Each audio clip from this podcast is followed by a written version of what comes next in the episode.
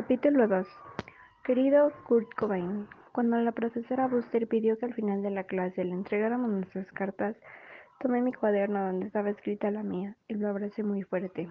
Ni bien tocó el timbre, salí apresuradamente del aula. Aula, hay algunas cosas que no puedo contarle a nadie, excepto a personas que ya no están aquí.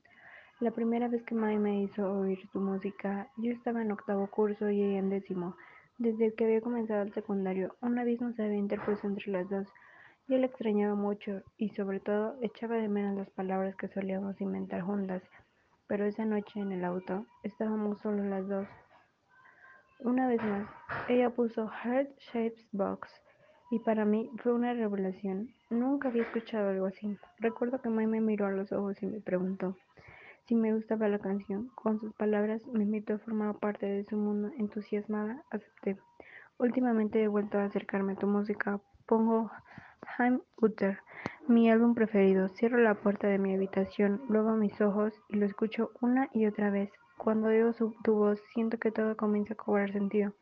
Me resulta difícil explicar esa sensación tan fuerte. Desde la muerte de Mae, el pasado mes de abril, mi cerebro se había apagado. Mis padres me bombardeaban con preguntas que no podía responder, razón por la cual dejé de hablar por un momento.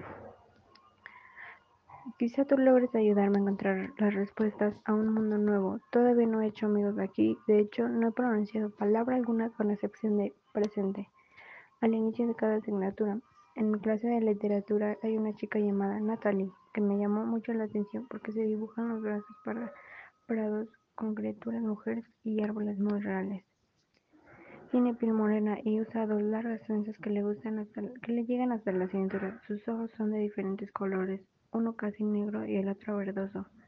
Ayer me pasó una nota con una carita sonriente. Disfruté cada instante de mi nueva experiencia, la prolongada espera en la fila, observar a la joven de risas que estaba delante de mí, e incluso el crujido del envase al abrirlo. Minutos más tarde ocurrió algo inesperado. Estaba mordisqueando una Nuder y observando a Sky cuando de pronto nuestros ojos se cruzaron. Sentí mariposas, mariposas en mi interior, pero me equivoqué rápidamente.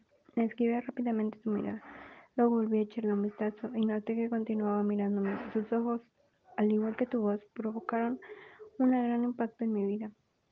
Tal vez sean la llave que necesito para poder expresarme. Sinceramente tuya, Laurel.